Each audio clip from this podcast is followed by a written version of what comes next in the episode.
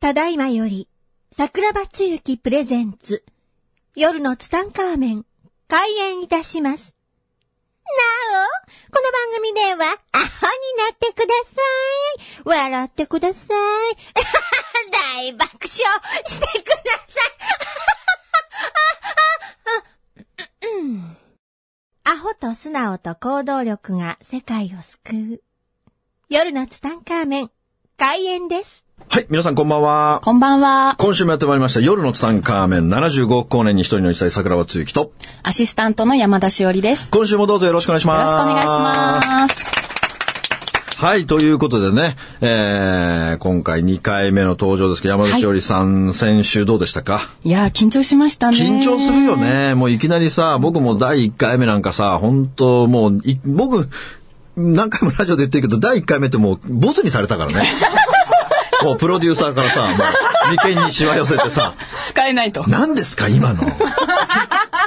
何ですか言われてもう今の罰ですさ言われてね。ダメ出しをこういっぱいされて。そうな時もあったんですそんねな。時もありましたよ。もうあの幻のゼロ回をですね、もうまたなんかどっかにあげたいなといつも思ってるんですけどもね。まあ先週いいとこで終わりましたよ。はいまあそれでカンボジアに行きねあ、まあはい辛いこと悲しいこと理不尽なことがこう山、だってね、言葉も習慣も違うところに突然こう放り込まれてもさ、そうですね。ねえ、もうでも本当辛いことのオンパレードだったよね。そうですね。まあ本当に日本とは違う環境なので、はいでもいい経験ができてよかったですうん。本当ですよね。だって、ね、テレビの取材が4回も来たよね。はい。しかも天下の NHK だもんね。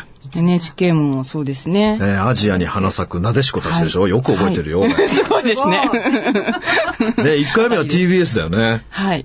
ミヤネ屋だよね。あ、そうですね。ミスターさんで。ミスターサンデーでね、山田修の特集7分ぐらいかね。うん。あの時反響すごかったでしょ。はい。半端なかったよね、あれね。すごかったですねだってあれ視聴率日曜の夜10時でしょ、もうみんな見てる中でね、突然山田修理が出てきてね、 はい。あの、インパクトはすごかったですね。僕 ね、あれ見た時 泣いたんですよ。でもそう、あれ見た時本当僕泣いた。あの山田栞里の笑顔の裏に辛いこと悲しいこと理不尽なことがすごい隠されていて、もう僕はね、本当泣いたんです よ。だって、山田栞里本当に持ってるからさ、その養豚場ね、働く、働くというかね、その経営してたけども、従業員にさ、お金50万円ね、盗まれるとかね。ありましたね。ありましたよね。その従業員、だって、あの時のさ、50、日本円で50万円したらさ、もうカンボジアでさ、3億年ぐらい暮らせるで しょまあ年収1万円、あ、月収が1万円の国なんで、じゃあもう4年間だ。そうですね。 4年分のお金を、あの、ダラに持ってかれちゃったんだそうな。ですね。よく名前まで名。前まで覚えてるよ。そうそうそうそう。もうダラが50万円持って、でね、山田しおりのすげえところは、でもう電話かかってきましたよ。坂本さん、もうダラが50万円持って逃げちゃったんです。ってでそうそう、もう怒り浸透、普通はね、怒り浸透なのに、山田しおり優しいから、衣装があったんだよね、ダラのね。そうですねだから、その、し、死んでお詫びをします。な、なんて書いてあったんだっけあまあ、使ってしまったと。でも、もうお金も返せないし、会社も申し訳ないから、僕は、まあ、死にますと。探さないでくださいっていう手紙があって、で、家族を残して、どっかに行ってしまったんですよ ね。うーん、もうそんなの見てさ、そんなことよりお金返してくれって話ですよ。まあまあ、そうですよね。だけど山田しおりは、もしかしたらもうダラが死んでるかもしれないっていうわけですよ。だダラの身の安全を心配してるんですよ。だから僕はすぐ言いましたよ。ダラは今、お風呂屋さんにいるんだ よって。今気持ちいいことしてるんだよって。でも山田しおりはそこでね、ダラのこと心配すると、これ後日談で本当に笑えるんだけども、もうそっから何ヶ月か、まあ半年か1年ぐらいしてからかな、山田しおりからまた電話かかってきて、桜庭さん大変ですって、お、どうしたもう山田しおりから電話かかってくる時でもう大変ですしかないんだよ。もう大変な時しか電話かかってこないのよそうですねもう一週間に一回ぐらい、もうはい天地がひっくり返るような大変なことが起きてるから、桜庭さん大変ですって、お、どうしたって。ダラが生きてたんですいや、だから言ってるじゃんって、死ぬわけないでしょって。で、ダラが生きてるってなんでわかんのって。いや、実はね、桜庭さんね。いや、彼女当時、あの、Facebook とかでさ、その、カンボジア珍道中みたいなね、もう養豚ガールだからさ、あの、一生懸命、この養豚場をこう経営するのに一生懸命頑張って、いろんな記事上げてるでしょ。そしたらね、突然ね、そのダラ、もうお金盗んで、これね、日本だったら絶対考えられないんだけど、お金を盗んだ、その犯人が、山田しおりの記事ね、いいねを押してきたの。吉次郎がやっぱもう前代未聞ですよ。横領犯が社長の投稿にいいね押すんだよ。こんな人、こんな犯人いるいない。絶対ないよ。なんかのね、間違いかなと思って ね、私もこう、なんだろうなと思ってたんですけど、その後コメントも来ましたからね。素晴ら、社長素晴らしいですね、みたいな。社長頑張ってますね、みたいな。 ありえない。 で、この後の山田しおりのセリフに僕は驚愕するんだけども、そしたら、ダラまで Facebook に投稿しだして、今度山田しおりが逆にいいねを押してんの。アホじゃないか。押さなくていいから。もうダメを押せっていうのも。悪いに、悪いにもうコメ、クリックしろよっていうね。まあそんな、そんなこともあってね。ありましたねあと、極めつけですよ。極めつけ、山田しおり、なんと、強盗に入って首絞められたんだよね。あ、そうですね。死にかけましたね。もうね、殺されてるんですよ、この人、本当は。カンボジアで。ねあれもえ。で、ね。寝てる時に突然、男にま、またがられて首絞められたんでしょいや、隣に、こう、うん誰かいたんです。あ、隣にいたんだ。で気がついたら。気がついたらう。 ん。でも、おかしいじゃないですか。おかしいよね。彼氏でもないの。そうそうそううそんう。なんだろうと思って動いたら、うんうんまあ、首を絞めてききたので、うわーうわーと思って、でも、なん、ね、なんでそれ逃げれたの、あのー、多分、中学生、高校生ぐらいのまだ体細い子だったので、いや、体細くても高校生の方が力強いでしょ。と思うんですけど、うん一応私振りほどけ て、それ、どんだけもやし男なのそれ。そうそうそうそうそう。っていうので、うん逃げてったんですけど、うん。でもね、怖いですよ。やっぱり銃もあるし、何持ってるかわかんない怖いよかもうそれ、トラウマになってないのら、全然。さすが。すごい。本物のアホでしょ。 世の中にね、世の中に強盗に首絞められた人って僕たくさんいると思うけど、トラウマになってないのこの人だけですよ。いやでも本当その時は私もうお風呂入らずに寝てたんですよ、もう疲れて。あで、カンボジアって暑いじゃないですか。うん暑いですねだからもう夜寝ても汗かくので、どうせ朝風呂入ればいいやと思って寝たんですあよーはいはいはいはい。だから、そんなね、汗臭いところに人にいられたら困るじゃないですか。あ。うん。だからね、そ何こか、 何かね、こう、催して、まあ、ムラムラしてねうん、そういうことをしたのかもしれないけれどもうん、ちょっと待てと。うん相手が違うだろっていうのを、まず、すごい気になったんですよ。でもそれ、知らない人でしょもちろん、もちろん。ああ、すごいですよね。もう、強盗に首絞められる、ね、経験ってなかなかないですよ。うん、なんか、そうですね、もうね。だから、山田しおりはあれだもんね、あの、ほら、あの、こんなところに日本人みたいなの出たもんね。な出んだまっしけたね。そうですね。そう、はいこんなところにね、あるじゃないですか、今テレビでね、こんなところに日本人っていう。はい山田しおりの特集40分ぐらいあったよね。あれは長かったですね。長かったよねうんまあちょうどね、強盗の話もして強。盗の話もしてたよね。まあ、すごい人生を送って、もうこの人はね、もうネタにこと書かないです ね。まあ、行動力が、やっぱ半端ないので、やいややっぱり運のいやいねや、この引き寄せ方もね、この方はちょっと半端じゃないのでね、まあ、山田しおりの伝説はまたおいおいね、まあ、喋っていきたいと思いますけれども、 はいまあ、僕は今週ね、喋りたいことがたくさんあったんですけれども、あの、前にね、これ覚えてますかあの、僕は MK タクシーに就職したいんだっていう話をあはいしたじゃないですか。ありましこうし最近ね、僕の講演会にタクシーの運転手が来るようになったんですよ。ええもうね、びっくりですよ。ー。うん。で、懇親会ある時に、あの、僕のとこ来てね、あの、桜さん実は私タクシーの運転手をしてるんですって。はい。はあ実は会社からこれを聞けと言って CD が渡されたんですって。ええそれが夜のツタンカーメンで、その MK タクシーの会がもうタクシー業界で配られてるって言うんですよ。ええすごーい。で、タクシーってね、まあ、8時間勤務するとすると、5時間ぐらいはね、お客さんいないんだって。ああ、なるほど。流しの時間があって、暇なんだって。だから桜庭さんの夜のツタンカーメン、暇つぶしに最高なんですよって言わ れて、ええみたいな、もっと違う言い方ないのとか、すごい思ったんですけど、でもそれを聞いてたら、あまりの面白さにハマってしまったんですって言って、へー。もうね、講演会にね、タクシーのうんちゃんが来るようになって、すごい。なんかびっくりして、だからそれを、なんか配られてるらしいんですよ、なんか。タクシー業界で。タクシー業界で。へもうこれ聞けと。これはね、すごいことですよ。本当ですよねもうそのうちタクシー業界から、なんかあの、公演頼まれるんじゃないかみたいな。ー。来そうですね。もうだからその桜庭さんが、その、ツタンカーメンでその、喋ってた、その、運気の上げ方っていうのを、はい僕もそのタクシーでやってるんです、とか言って。で、それをやり出したら、お客さんが拾えるようになったんです。ああ、すごい。すごいですよね。だから本当にね、もういそのうち MK タクシーからもうなんかこう、うちで働きますかそうとかですね。ね。スタウトが直々に来るかもしれない。ほんでね、僕のラジオを聞いて、はいこれ僕が知ってる範囲で、もう MK タクシーに3人就職してるんですよ。 3人も3人も。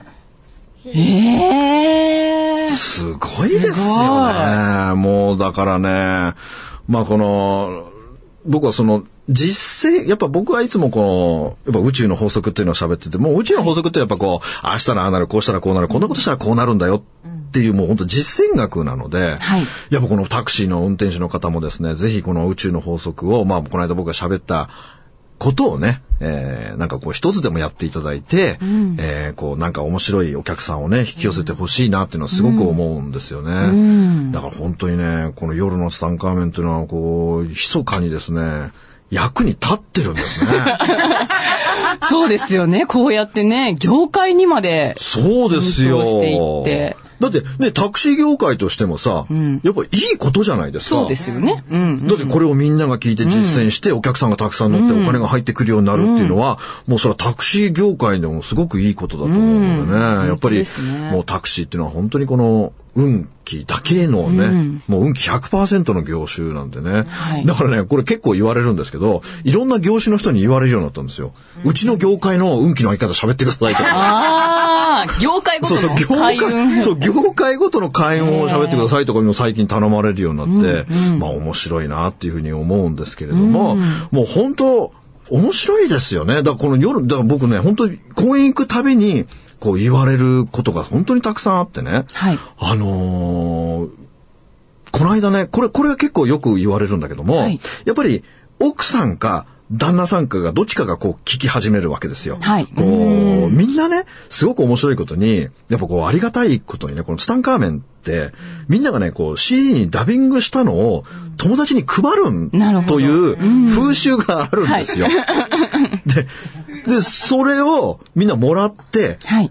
なんかね、ほとんどの人がね、聞かないんですよ。うんうんうんうん。聞かずに、どっか放置してはい。おくわけで。だって僕もね、あの、はじめ、斎藤ひとりさんの CD をもらって、これすごくいいから聞きなよって言われて、ああ、はい、わかりましたって車のダッシュボードに入れといて、半年間気がつかなかったからね。まあね、なかなかね、知り な聞かなくかってこう、ね。人の話とか聞きたくないですよ。しかも、タイトルが夜のツタンカーメンですよ。怪しすぎる。もうこれ聞かないよ ね、普通ね。で、あのーそれ聞き聞いてみたら面白かった。で、はい家でも聞くようになり、もうあまりの面白さに家でいつもそれをかけている。そうすると、まあ奥さんが気に入って聞き始めたけども、今度、それを旦那さんが聞いて、はい。旦那さんもハマっていくっていうへ。ーで、さらに子供もいて、子供まで楽しみにするようになって、 ほんでね、僕、どこ、どこの県だったか忘れたけども、真剣にね、こう、涙を浮かべながら、はい。いきなりね、あのー、桜さん、本当にありがとうございます。桜さん僕の命の恩人ですとかこう言われるわけですよ。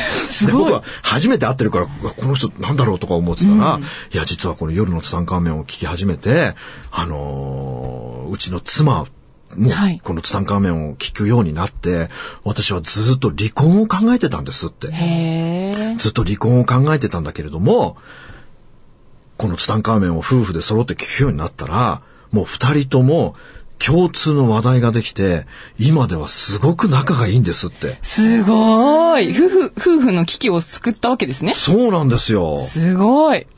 だからね、聞いてもいないのにね、いや実はね、あれから夜が暑くなったんですよ。まさに夜のツタンカそうーそう。メだン。から聞いてない。それはいい。それはその情報いらないですよと思うんだけども、もうこれ、でもね、夫婦が仲良くなりましたっていう報告っていうのはね、結構受けるんですよ。そしてね、嬉しいこの間ね、すごいなと思ったのが、はいあの、まあ、これ、ね、詳しく言うとまた、その人の了承も得てないから、詳しく言えないけ ど、はい。お母さんがね、癌になられたんだだそうですよ。で、結構深刻な感じで、で、ちょっとこれはまずいみたいな感じで入院してた時に、やっぱり癌っていうのは、やっぱりこう、笑いが必要なんですよ。まあ、やっぱこのね、あの、ナチュラルキラー細胞、NK 細胞っていうのは笑いが、もう、1笑いで3000個の癌が死ぬっていうふうには言われてるわけですよ。だからこれお母さんを笑わせなきゃいけないって言って、はいお母さんこれ聞いてくれって言って病室でね、いつもツタンカーメンをずっと聞かしたんですよ。 そうしたらお母さんが、ツタンカーメンにはまっちゃって、はい。もうずーっと聞いてるんですよ、ツタンカーメン。へで、ー嬉しい病室でずーっと笑うんだって。うーん。そしたら、お母さん、癌細胞がなくなっちゃったんだって。ええ。もうじゃあ元気に。元気に退院したんだって。すごもうー医い。者もびっくりして、ん何ですかこれはみたい な。ツタンカーメン効ツタ果。ンカーメン、すごいですね。すごーい。密かにね、ツタンカーメンはこう、うん影響力役にすごいですね影響力が半端ないですよね。でね、僕は今日は映画の話をしに来たんですよ。はい。今更 映画行きましょうはい映画の話をしに来た。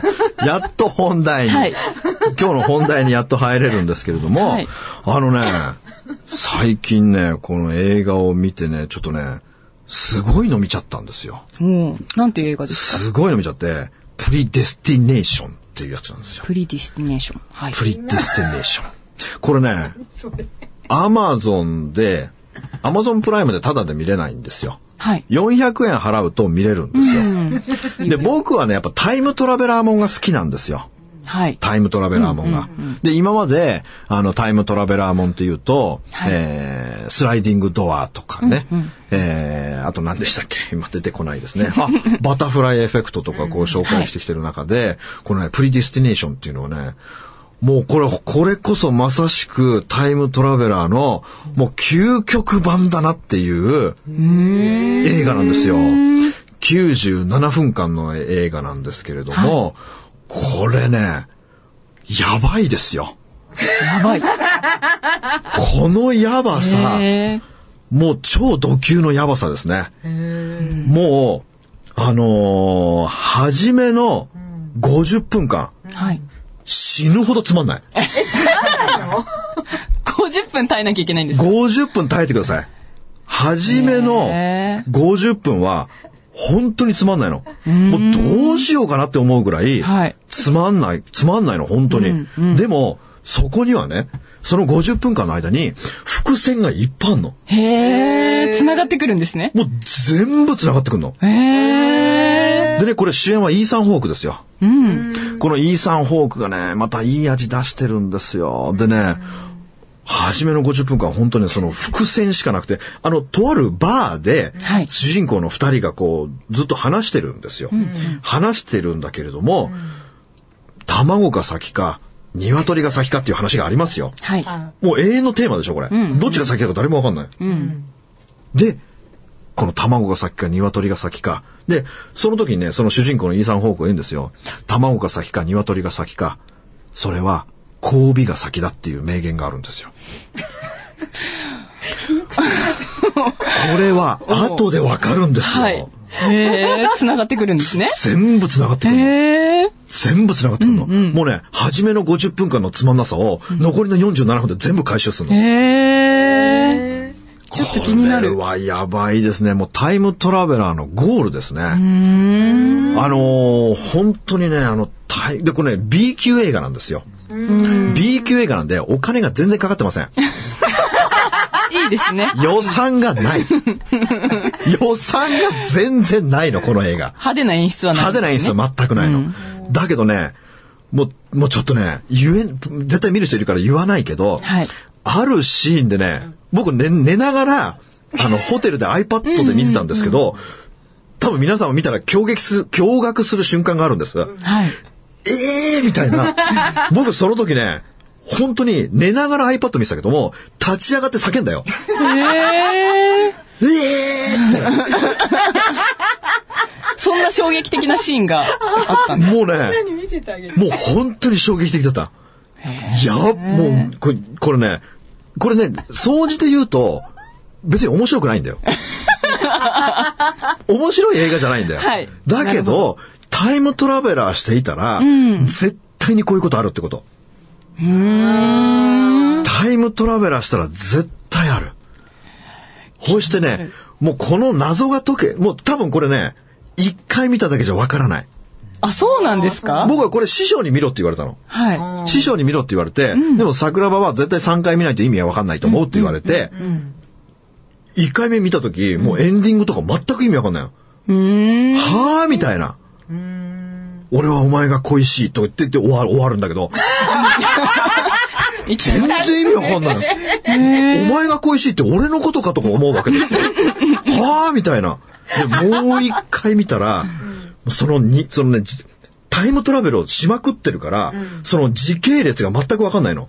あー、なるほど。だけど、2回目見た時その時系列がすっげえよくわかるの。だから一番最後のインサン・ホークのセリフで、俺はお前が恋しいっていうのがすごくよくわかった。へーあの人、こういう人間関係だったんだっていう、もうすごいなるほ、どすっげえ映画なんですよ。もうタイムトラベラーしたら絶対こういうことある。あれ脚本書いた人絶対頭おかしいね。おかしいんだ。あれもう絶対降りてきてる。自分では書けない。もう絶対降りてきてる。そっだからタイムトラベラーしてたらもう絶対ああいうこと、僕は絶対あると思うね。すごい映画ですよ。そして、もう一本紹介したいと思いますね。はいもう一本が 21g っていう映画ですよ。 21グラム。 21g。もうこれね、14年ぐらい前の映画ですね。うーん。あのね、主演はショーン・ペンですよ。はい。主演ショーン・ペン。マドンナの元旦那ですね。それから相方の女性がナオミ・ワッツ。なおみまつ。はい。まあこれね、もうこの映画ね、やばいです。やばい。この映画、はい。アマゾンのレビュー見るとね、結構評価が高いんですよ。うーん。でもね、僕の中ではね、もう最高にもう、もう腹みたいな映画ですよ。へとにかくね、暗いの。ー悲しいんですかもう、もうななんていうかな、もう暗い思い。えー。暗い思い。これ映画にしなくてもよくねみたいな。へー。どういう話かっていうとね、はいその主演のショーン・ペンは心臓病なんですよ。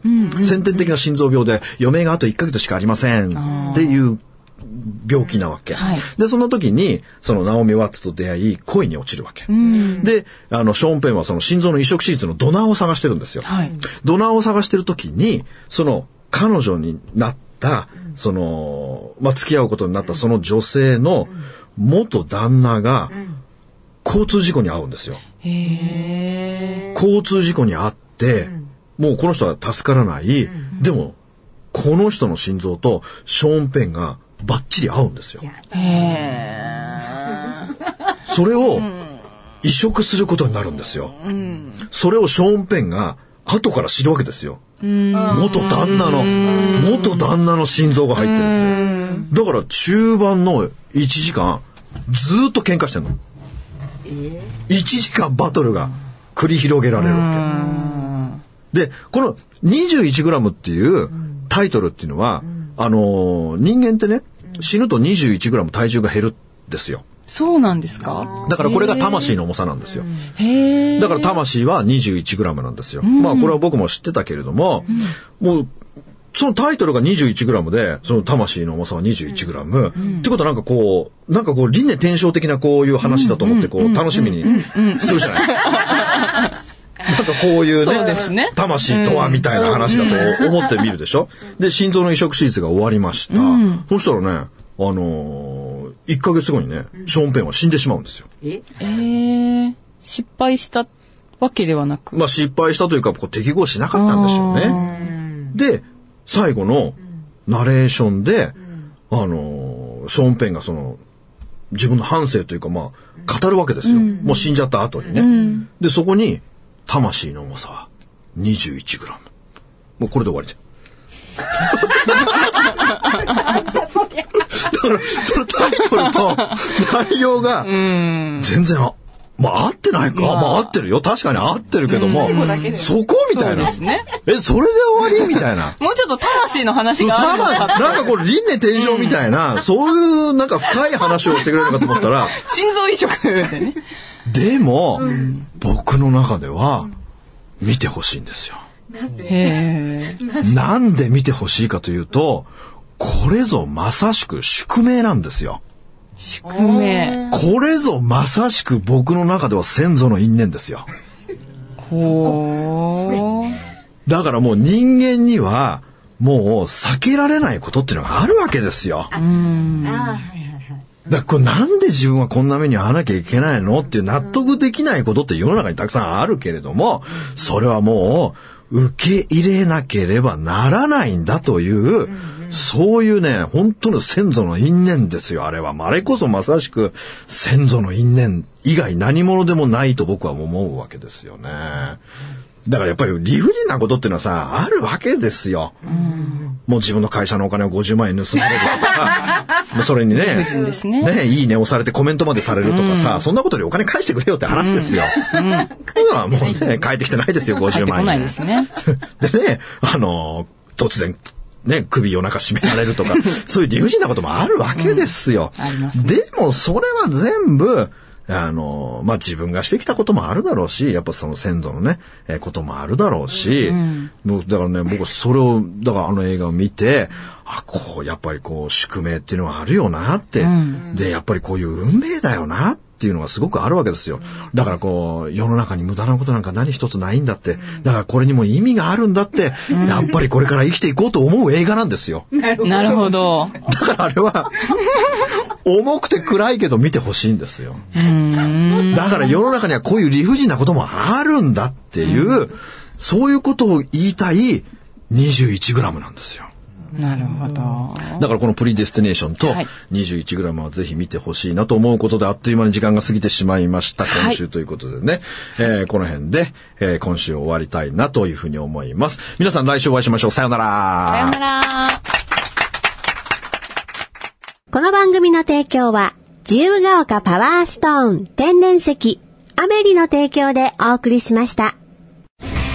スマイル FM はたくさんの夢を乗せて走り続けています人と人をつなぎ地域と地域を結びながら全ての人に心をお伝えしたいそして何よりもあなたの笑顔が大好きなラジオでありたい 76.7MHz スマイル FM